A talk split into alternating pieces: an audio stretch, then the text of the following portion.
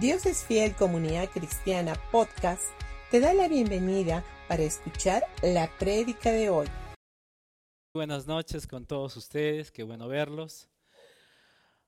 Ah, voy a pedirles que sus celulares los puedan poner en, modo avión o bájenle todo el tono para que no nos pueda interrumpir. ¿ok?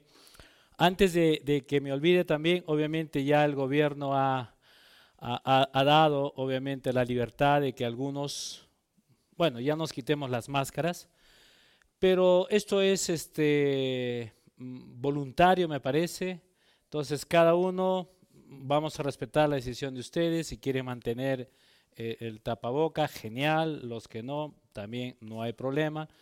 Pero sean libres. Así es de que no se hagan ningún problema. Muy bien, quiero compartir con ustedes caminando en el favor de Dios es caminando en el favor de Dios. Y vamos a ir a 2 de Corintios, capítulo 3, versículo 18. Eh, Dice, por tanto, nosotros todos mirando a cara descubierta como en un espejo la gloria del Señor. Somos transformados de gloria en gloria en la misma imagen como por el Espíritu del Señor.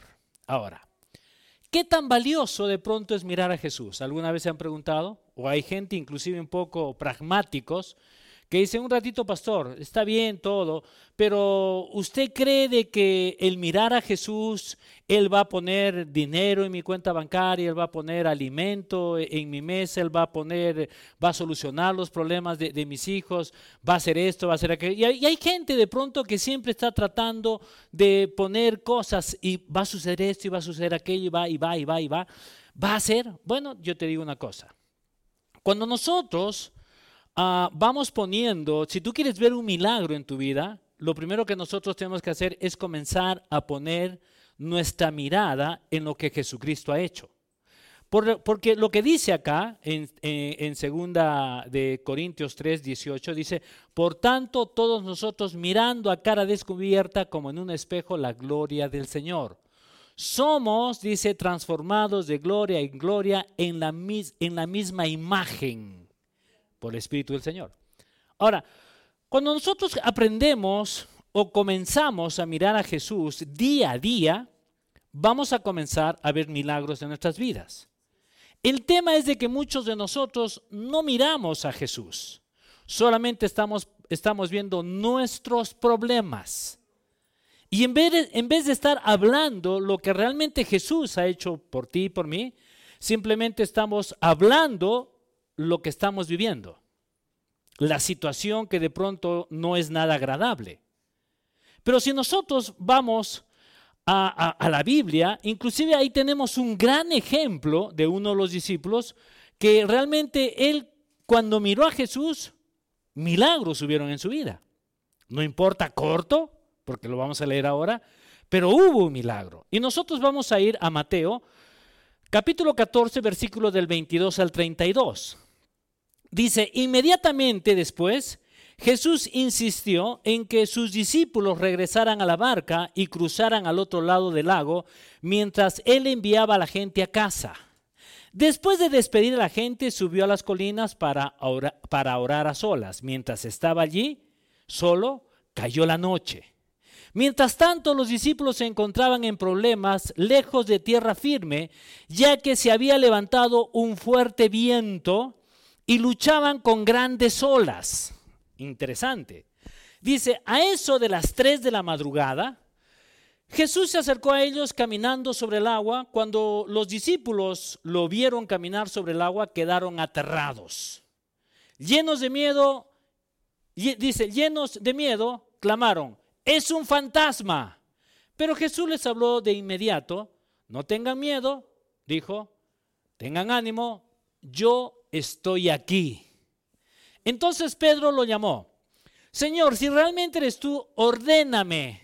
Miren, acá hay dos cosas. Una de ellas dice, yo estoy aquí. ¿Está aquí, está aquí Dios? Y lo otro que me gusta es cuando Pedro viene y le dice, eres tú, Señor, ahora ordéname que vaya a ti caminando sobre el agua. Si ven, dijo Jesús, entonces Pedro se bajó por el costado de la barca y caminó sobre el agua hacia Jesús.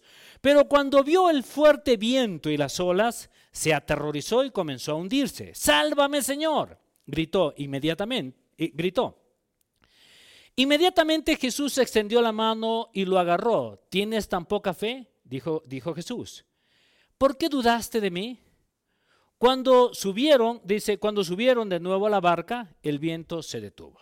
Ahora, obviamente nosotros sabemos que cuando una, cuando una barca está en pleno lago, y es más, sabemos de que Pedro no era un, un hombre común y corriente, era un hombre sensato y experimentado, de que realmente él tenía que saber de que bajar sobre la, bajar, eh, sobre, eh, bajar de la barca no era lo más inteligente, ¿no? Porque los científicos dicen que si alguien se baja y quiere caminar sobre el agua se va a hundir. Pero el milagro que realmente Pedro experimentó sucedió en una noche, sucedió en plena tormenta, donde él viene fuera, pero él camina, ¿saben por qué? Porque simplemente él escuchó lo que Jesús le había dicho. Número uno, Jesús dije, estoy aquí. Y Pedro dice, ordéname. Y ahí es cuando realmente Jesús le da la orden, le dice, ven. ¿Y qué es lo que hace? Pedro baja de la barca y comienza a caminar. Ahora, ¿por qué comenzó a caminar Pedro? Porque simplemente él puso sus ojos en Jesús. Cuando tú pones los ojos en Jesús, tú vas a ver milagros.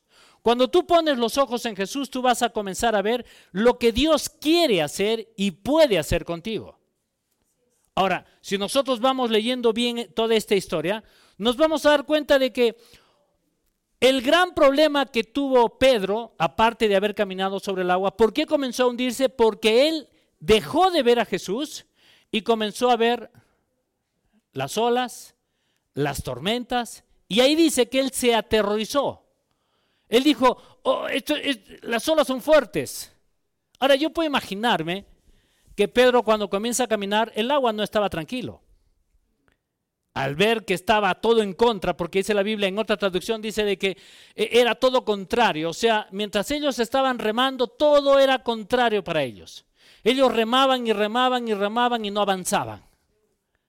Y ahí, inclusive en otra traducción, dice de que Jesús quería pasarlos y llegar primero, o sea, quería hacerles una broma. Pero cuando estaba caminando, lo vieron a Jesús y gritaron, es un fantasma. Y él dijo, no soy un fantasma, soy Jesús. Pero ahí Pedro, yo puedo, a la hora que comienza a bajar, el agua subía y bajaba. Y él estaba caminando encima de esas eh, ondulaciones que tiene el agua. No era todo plano. Ahora el problema acá no es de que eh, si todo hubiera sido plano, si no hubiera habido viento, si la noche hubiera sido una noche perfecta, donde no había viento, no había tormenta, si todo, el agua era, era planito, planito, planito como un espejo, de todas maneras Pedro se hubiera hundido. Porque el problema no es eh, este no era la tormenta, porque la tormenta existía. Pedro caminó sobre el agua porque él aprendió, porque él tomó, escuchó lo que Jesús le había dicho y dijo, ven. Y ahí es cuando nosotros comenzamos a ver milagros en nuestras vidas. Ahora, ¿se van a levantar tormentas en la vida? Sí. ¿Hay dificultades en la familia? Sí. ¿Hay dificultades, qué sé yo, en, e, en, los matrimonios? Sí. ¿Hay dificultades con los hijos? Sí. ¿Hay dificultades en varias áreas? Sí. ¿En el trabajo hay dificultades? No. ¿Te ¿Le caes bien a tu jefe o a tu jefa? No. ¿Le caes bien a tu profesor, a uno de tus profesores de la universidad? No. Inclusive acá tenemos algunos maestros de la universidad. ¿Les caes bien a todos los alumnos? Tampoco, porque eres un pesado, eres una pesada. Pero sabes qué? El tema acá no es si yo les caigo bien. Lo que yo tengo que saber es de que mientras yo mire a Jesús, el resto no me interesa. Pero se han dado cuenta que nosotros siempre estamos mirando a los demás y queremos la aceptación de la gente. Y sabes qué? A ti no debería de interesarte si tú les caes bien a los demás. Hay muchas personas que están desgastándose demasiado en tratar de caerles bien a todos. Y, tú no deberías de estar tratando de desgastarte en tratar de caer bien a todas las personas. Lo que tú tienes que hacer, Simplemente tú tienes que saber que tú ya le caes bien. ¿A quién? A Jesús. Eso es importante. Tú tienes que saber de que tú ya le caes bien. Y si le caes bien, por más errores que puedas tener, tú le sigues cayendo bien. Nosotros somos imperfectos, sí, somos imperfectos y siempre lo vamos a hacer porque nos equivocamos, fallamos. Somos personas muy emocionales, ¿verdad? Nuestras emociones nos embargan, nuestras emociones de pronto hacen que nosotros tomemos malas decisiones. Son nuestras emociones. Pero eso significa de que por yo, una, por yo tomar una mala decisión, Dios se hace a un lado. No, Dios no se hace a ningún lado. Lo que Dios está esperando, te está diciendo, no temas porque yo estoy aquí. Y lo único que le está esperando es, Jesús, manda que yo camine sobre el agua. Y, y, Jesús siempre te va a decir, vamos, quiero que bajes de la barca y quiero que vengas hacia mí. Y cuando tú lo miras a Jesús, sabes que por más que la, por más que la situación sea muy complicada, tú puedes caminar por encima de las tempestades, por encima de las tormentas de la vida, por encima de cualquier cosa. ¿Por qué? Porque cuando yo lo miro a Jesús, todo es plano para mí. Hay confianza. Pero cuando yo dejo de mirar a Jesús, es cuando yo me comienzo a hundir. Es cuando mis problemas de pronto puede ser el 1%, pero al dejar de mirar a Jesús y comienzo solamente a ver el problema, el problema, el problema, el problema se, acrecienta en tu vida. Por eso es de que la Biblia habla del descansar en Jesucristo. Yo tengo que aprender a descansar. Yo tengo que aprender de que a pesar de todo, de todo lo que pasa, yo tengo que decir, yo voy a tomar la decisión de descansar en Jesucristo. Eso significa que no hago nada. No, tú tienes que seguir haciendo lo que tienes que hacer. Pero a la vez estás confiado en que Jesús va a hacer un milagro. Así de simple. Nosotros hemos visto, mi esposo y yo, tenemos de creyentes 34 años, 35 años ya, ¿sí? Por ahí. Un poquito más. Entonces, pero hemos visto durante estos 35 años y un poco más, hemos visto milagros en nuestras vidas. En todo momento de nuestras vidas hemos visto milagros. Hemos visto situaciones difíciles que nos decían no se puede, no se puede, es imposible, pero nosotros simplemente hemos tomado la decisión de poner nuestros ojos en el Señor y decir, no importa lo que digan los médicos, no importa lo que digan nuestros jefes, yo he tomado la decisión de creerle al Señor. Inclusive yo les dije cuando yo trabajaba en el banco, cierran el banco, me quedo sin trabajo. ¿Sabían de que de toda la gente que estaba, que había trabajado en el banco, muchos de ellos se quedaron años sin trabajo? Años. En cambio, yo me quedé 20 días sin trabajo. Nada más. Ahora, ¿yo sabía que tenía que salir del banco? Sí, sí sabía.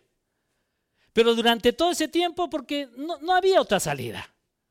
Fujimori había dicho que iba a cerrar los bancos, obviamente, porque eh, eh, nuestro presidente en ese entonces, el, anterior, Alan García, hizo el, del el país todo un desastre. Y no había opción. No había otra alternativa que simplemente cerrarlo. Y yo sabía esto. En mi corazón yo sabía que no iba a durar mucho tiempo ahí. Pero durante todo ese tiempo yo hablaba la palabra y confesaba la palabra y de que en ningún momento me vi desamparado, abandonado, sino simplemente seguí mirando y confiando en el Señor. Cuando presenté mis papeles, todos me trataban con la punta del pie. Me decían, no calificas, no eres la persona, no esto, no aquello. O sea, yo era, estaba descalificado para ellos. Y eso obviamente, naturalmente, me sentía mal. Por supuesto que sí, me sentía muy mal. Nunca antes me habían tratado con la punta del pie, fue uno de los gerentes. Me trató con la punta del pie. Pero a pesar de que me trató con la punta del pie, que sí, confieso, salí de ese lugar llorando, porque nunca antes me habían, me habían tratado de esa manera, y sí salí mal. Me acuerdo inclusive mi carro estaba, estaba en el taller. Salí y las, las lágrimas se me caían, tomé el taxi, me fui atrás y estaba llorando. Cuando llegué a, mi casa, que vivíamos en Yanaguara, en pasaje Sáenz Peña, era una calle, una calle chiquitita. Así es que me bajé y mi esposa me dijo, todo bien, todo bien, y me fui al baño. Nada más. Él me dijo, todo bien, todo bien, le dije. Y me metí al baño y me puse a llorar. Y lo único que le dije, Dios, le dije, no importa lo que diga este hombre, yo sé que tú tienes un trabajo para mí. Y si todo se ha cerrado, se ha cerrado, todos me están diciendo que no hay, no hay, no hay, tú vas a crear un trabajo para mí. Tú vas a abrir un puesto para mi vida. Y simplemente me quedé ahí. Pero algo fuerte fue cuando el Espíritu Santo me habló a mi corazón y me dijo, deja de llorar y ahora ríete. Pero quiero llorar, quiero seguir llorando. Y él me dijo, ríete. Y comencé a reírme. Y cuando bajé, obviamente, almorzamos, no, era, era de noche, algo así.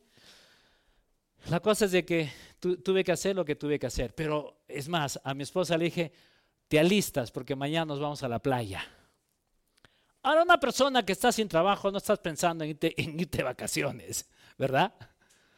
Porque lo primero que tú tienes que hacer es, no tienes que tener, eh, tener vacaciones, tienes que eh, prever, guardar, ¿no? Y yo dije, nos vamos de vacaciones.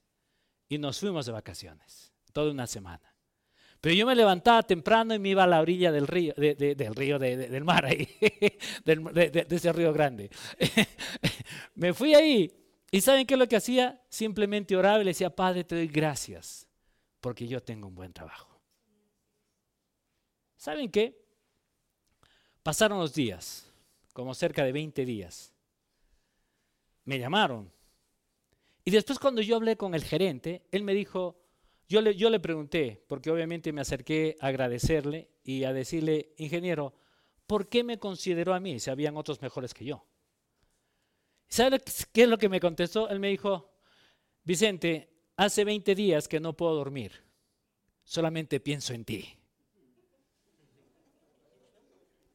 Ahora, no es porque se enamoró de mí, por si acaso, no. Sino simplemente yo oraba todos los días. Y él me dijo, cierro mis ojos y veo tu cara. Y es más, él pasaba, siempre pasaba por siete esquinas. Y, por siete esquinas en la parte de abajo vivía mi suegra. Entonces, yo de todas maneras eh, eh, eh, tenía que dejar a, mi esposa o, a mis hijas ahí en la casa de mi suegra y yo pasaba y él me decía, te miro, te he visto diez veces en siete esquinas, no sé si eras tú o no, pero en todo lado te veo. Y cuando te he llamado para que tú vengas y seas parte de nosotros, realmente ahora ya no tengo pesadillas contigo. Yo me comencé a reír y él me dijo, ¿qué es lo que tú eres? Y yo le dije, soy cristiano. Tengo a Jesús.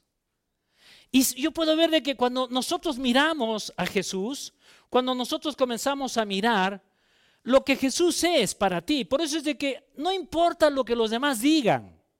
Tú tienes que saber que cada vez que tú miras a Jesús, Jesús te ve a ti que eres un hombre perfecto, que eres un hombre maravilloso, que eres una mujer donde pueden haber dificultades hacia afuera. Pero cuando tú aprendes, aprendes a mirar a Jesús, te vas a ver de que lo que es Jesús eres tú. Me gusta una historia. Dice que en una oportunidad una mujer eh, fue a hacerse un chequeo, un chequeo de mamografía, y los médicos habían encontrado que tenía una protuberancia en el pecho. Así de que sacaron, hicieron todos, sus, todo lo que la mamografía decía, y de pronto le, la llaman a la señora y le dice, ¿podría venir por favor más tarde? Y le dieron obviamente su diagnóstico. Queremos tener una junta de médicos y queremos darte un buen diagnóstico. Así de que ella agarró todo eso, se fue a su casa y cuando llegó a su casa, encima de, esa, de ese informe, ella dijo, Jesús tiene protuberancias en su pecho. No. Si él no lo tiene, yo tampoco no lo tengo.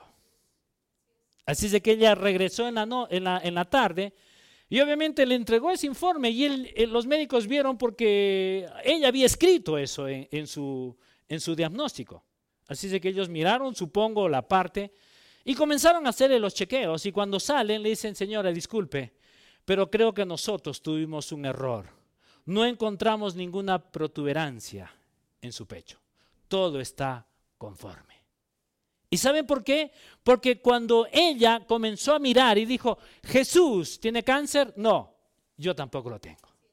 Jesús tiene esto, no, si él no lo tiene, yo tampoco no lo tengo. Por eso es de que nosotros tenemos que aprender a mirar a Jesús y tienes que aprender a mirar a Jesús como Él te mira. No como los médicos dicen de ti, inclusive no como tú te miras o no como lo que tus padres o familiares puedan decir de ti. Lo que nosotros tenemos que aprender, por eso es importante que tenemos que buscar a Dios, tenemos que buscar, lee tu Biblia. Y te vas a dar cuenta que cuando tú comienzas a leer tu Biblia, comienza a leer Efesios. Y te vas, a, dar cuenta que en Efesios te está diciendo tantas cosas de lo que tú eres. Y ponlo siempre en primera persona. Cuando lo pones en primera persona, tú puedes decir, wow, todo eso es lo que hizo Jesús por mí. Sí, así como es Jesús, yo lo soy. Obviamente, cuando las personas son religiosas, Van a decir, no, un ratito, un ratito, pastor, ¿me está usted diciendo que yo soy igual que Jesús? Yo soy un hombre defectuoso, soy un hombre que me equivoco, soy un hombre que de pronto no califico para algunas cosas y usted me está diciendo que yo soy igual que Jesús. Pues bueno, eso dice la Biblia. No te molestes conmigo. Si la Biblia dice que cuando tú y yo nacemos de nuevo, dice que nos insertamos al cuerpo de Cristo. Imagínate. Tú naces de nuevo y te insertas al cuerpo de Cristo. O sea, eres parte del cuerpo de Cristo. Y si dentro del cuerpo de Cristo no hay protuberancias, entonces tampoco hay protuberancias en tu cuerpo. Eso a veces nos cuesta entenderlo. Porque siempre nos han enseñado a que nosotros tenemos que estar golpeándonos el pecho por tu culpa, por tu culpa y por tu grandísima culpa. Pero gracias a Dios, que toda esa grandísima culpa Jesucristo la llevó.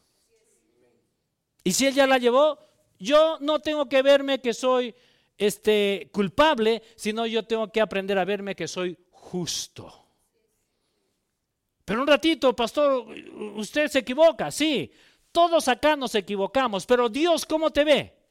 Justo.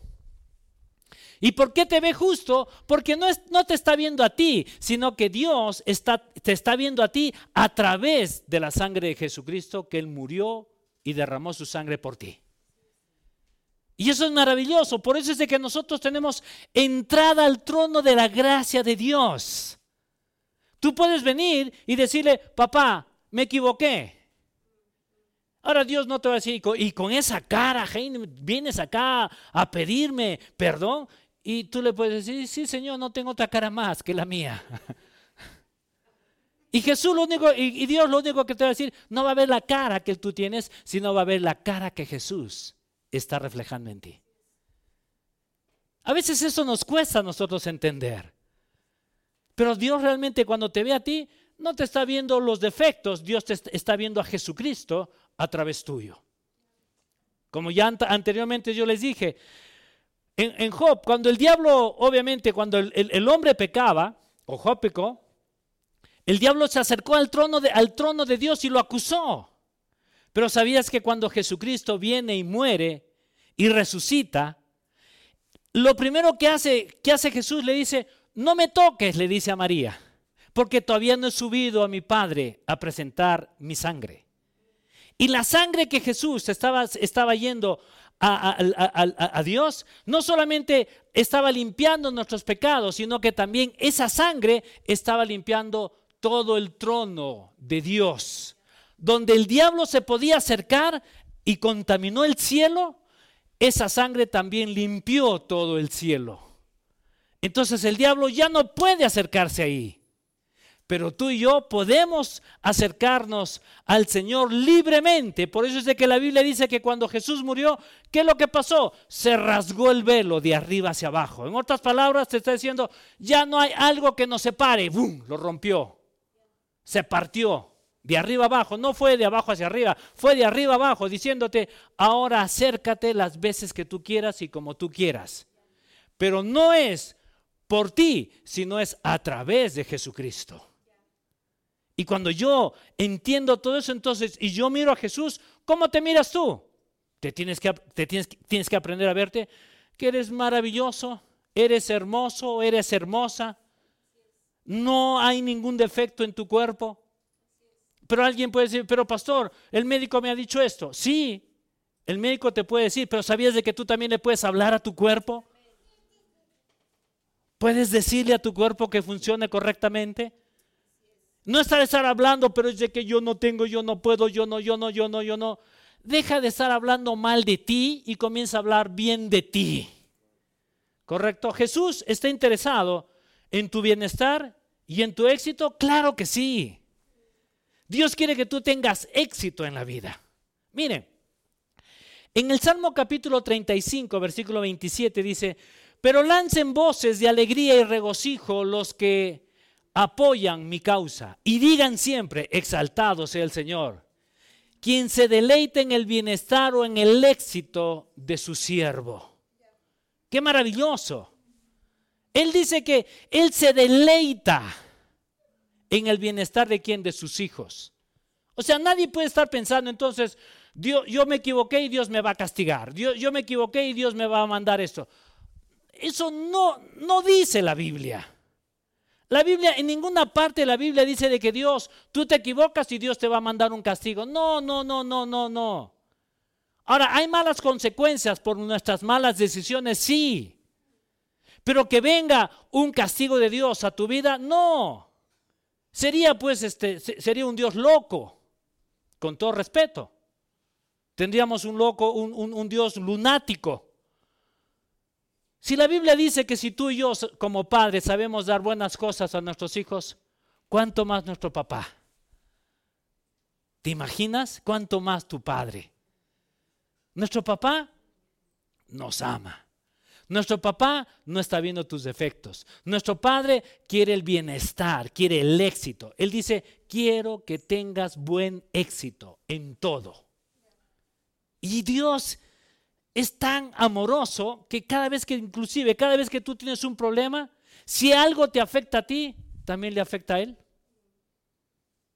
A veces nosotros pensamos, pero pastor, ¿cómo le voy a decir si esto es algo tan pequeñito? De repente Dios está tan ocupado arreglando los planetas del universo, porque últimamente los científicos han dicho que un planeta se salió de órbita y, Dios está ahí interesado, ahí haciendo fuerza para volver a ponerlo en su... Eso es una tontería. Si, si algo te pasa a ti y si es importante para ti, también es importante para Dios. Si algo te preocupa a ti, también le preocupa a Dios.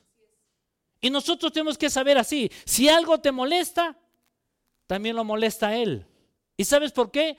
Porque Él quiere lo mejor para ti. Si no, en este caso no diría esto la Biblia. Dice, eh, dice, exaltado sea el Señor, quien se deleita en el bienestar de su siervo. Ahora, ¿quién es su siervo? Nosotros. Ahora alguien puede decir, pero pastor, no tengo cachos. No, no, no estoy hablando de ese tipo de, ese tipo de siervo. Eso es diferente. Sino que tú eres un hijo de Dios. Eres una persona que tú, donde tú vayas, tú representas al Señor. Y represéntalo bien. Por eso el representarlo bien es hablar bien también. Cuando tú vayas allá hay problemas, sí, pero en vez de estar hablando los problemas, te levantas y hablas lo correcto. Si hay un problema, eh, no hay problema, vamos a ver soluciones. Vamos a dar soluciones a los problemas. ¿Sabías de que eso es, lo, eso es lo que marca la diferencia entre un hijo de Dios y una persona que no conoce al Señor? A veces la gente que no conoce a Dios solamente está viendo problema, problema, problema. Muy pocos son los positivos. Pero un hijo de Dios debería ser el hombre más positivo de la tierra. Que cuando se dice no, tú te levantas y dices, sí lo podemos hacer. Pero ¿cómo? No sé, pero algo Dios nos va a dar una idea. ¿Y por qué? Porque lo que nosotros tenemos que saber es no es lo que tú tienes, sino a quién tienes. Y muchos de nosotros a veces decimos, este, ah, pero no tengo esto, no tengo aquello, no tengo el otro. Puede ser que no tengas todo eso. Pero si lo tienes a Él en tu corazón, tu vida está asegurada. Ahora miren lo que dice en Génesis capítulo 39, versículo 1 y 2. Dice, cuando los, eh, mercaderes eh, ismaelitas llegaron a José, llevaron a José a Egipto, lo vendieron a Potifar, un oficial egipcio. Potifar era capitán de la guardia del faraón del rey, del rey de Egipto. El Señor estaba con José, por eso tenía éxito en todo, mientras servía en la casa de su amo obviamente el, Egipto. Eh, Egipto. Ah, en Génesis, en otra traducción, en la, nueva, eh, en la nueva versión internacional dice, cuando José fue llevado a Egipto, los ismaelitas que lo habían trasladado allá lo vendieron a Potifar, un egipcio, eh, dice, un egipcio que era funcionario del faraón y capitán de su guardia. Ahora bien, el Señor estaba con José y las cosas le salían muy bien mientras José, mientras José vivía en la casa de su patrón egipcio. Ahora, ¿qué es lo que dice? En estas dos versiones me encanta qué es lo que Dios está diciendo. En una de ellas dice, era un hombre que tenía éxito en todo y todo lo que él hacía le salía muy bien. Ahora, ¿por qué le salía bien? ¿Alguna vez te has puesto a pensar por qué todo le salía bien? Y si nosotros vemos, leemos bien esta, toda esta historia de José, ¿realmente su vida fue fácil? No, fue bien difícil. ¿Tenía sueños? Sí. Sus hermanos lo agarran y lo venden como esclavo. Era un esclavo. Ya no era libre, era un esclavo. Pero yo puedo, yo puedo imaginarme que José, a pesar de todas las cosas que le habían hecho, él nunca habló mal y nunca se quejó. Porque él dijo, mientras yo tenga al rey de reyes, al señor de señores, no importa lo que me digan, Mientras yo lo tenga a Él, todo va, va bien, va a ir bien alrededor mío. Ahora, ¿pero era una situación difícil que tenía José? Sí, era un esclavo. Y no solamente eso. Después la mujer de Potifar se levanta, lo difama y le dice, este hombre me ha querido ultrajar, me ha querido, se ha querido aprovechar de mí. Y lo mandan a la cárcel. Pero si tú sigues leyendo te vas a dar cuenta de que Dios en la cárcel también lo bendijo. Interesante. Ahora, mi pregunta sería, ¿se quejó en la cárcel? Yo creo que no. Él no se quejó, no dijo, no sirvo para nada. No, simplemente él siguió mirando a Dios. Y cuando una persona comienza a mirar a Dios, no importa dónde puedas estar viviendo, pero va a llegar un momento en que tu sueño se va a hacer una realidad. ¿Y saben que Tus sueños se van a hacer una realidad cuando comenzamos a mirar al Señor. Háblale a tu cuerpo. Háblale a tu situación. Habla a cada cosa que está pasando. Si tu hijo está pasando por una situación difícil, no, es, no caigas en lo mismo. Comienza a hablar bien. Dígame, ¿cómo ves a tus hijos? Dígame, ¿cómo ven a sus hijos? ¿Los ves bien? ¿Puedes decir algo maravilloso? A ver, les voy a tomar la lección. ¿Cómo lo miras a tu hijo? Bendecido, ¿ya? ¿Qué más? Próspero, ¿qué más? Fortalecido, ¿qué más? Exitoso, ¿qué más? Sano, ¿qué más? protegido, ¿qué más? Hermoso, no importa, hermoso. vamos viendo, eso es lo que nosotros tenemos que mirar. Es un hijo maravilloso, hermoso, sabio, inteligente, prudente, lleno del Espíritu Santo. No toma malas decisiones, sino que toma buenas decisiones. Y uno puede decir, pero pastor, ayer se equivocó. Sí, pero no mires las equivocaciones. Tú tienes que decir, mi hijo toma buenas decisiones. Pero ayer se equivocó. Mi hijo toma buenas decisiones. Pero se equivocó. Toma buenas decisiones. ¿Me dejó entender? Pero se han dado cuenta que a veces nosotros no hablamos esto. Se equivoca, sí, pues eres eh, otra vez en lo mismo, eres un tal por cual, nunca vas a llegar a ningún sitio. Antiguamente decían los que cuando nos equivocamos, obviamente eso yo lo escuché a mi abuelo. Mi abuelo decía, ah, si no estudias te voy a comprar una soga y te voy a mandar a San Camilo. ¿No? Eh, ¿Han escuchado eso o no? Sí, sí, eh, sí, no, hermana. Los que ya somos un poquito más grandecitos, hemos escuchado eso de nuestros abuelos. Bueno, yo lo he escuchado. Y, pero ¿saben que Nuestros abuelos de pronto no conocían lo que es la palabra. Pero tú no puedes repetir lo mismo. Tú tienes que decir, a pesar de que se esté equivocando, de pronto no es el más inteligente tú, pero tú puedes decir, mi hijo es inteligente, es sabio. Él, no sé, pero es muy inteligente. Pasó a las justas, pero será un hombre grande. ¿Me dejo entender? Entonces uno tiene que mirar lo que tú quieres ver. Pero a veces nosotros no miramos eso. Miramos solamente los errores, errores, errores. Y sabes qué, no mires los errores. No mires el proceso. Mira el final de su vida. ¿Y qué es lo que dice Dios? Dios te dice, tú tienes un gran final. Tú tienes un, un gran éxito y un gran propósito. Mira el final. No mires el proceso. El proceso no nos gusta. El proceso a veces es feo. Con esto acabo. Imagínate cuando de pronto, este, no sé, cuando, cuando el ángel se le presenta a la Virgen María y le dice, María, vas a ser, eres bienaventurada entre todas las mujeres y vas a llevar en tu vientre al Salvador. Ahora, dígame, Dios, o en este caso el ángel, ¿qué le estaba mostrando? Le estaba mostrando el final, que él era el Salvador del mundo. Pero nunca le habló del proceso, ¿verdad? ¿Le habló del proceso? No. Porque yo creo que si le hubiera hablado del proceso, María hubiera dicho, ah, un ratito, un ratito, Dios, no, no, no, yo no quiero ver esto, yo no quiero verlo a mi hijo crucificado en la cruz. Yo no quiero ver cómo, las personas lo van a fragelar, lo van a, desfigurar, ese rostro tan hermoso que tiene mi hijo. Eh, no, no, es, no, no, no voy a ver un rostro, porque la Biblia dice de que el rostro de Jesús no era un rostro humano. Era un rostro totalmente desfigurado. Dígame todo el dolor, todo el dolor que pudo tener María. Mujeres. ¿Se puede imaginar? Ahora, ¿Dios le habló del proceso? No, Dios le dijo, Dios le dio la bendición y Dios vio el final. El proceso a veces no nos gusta.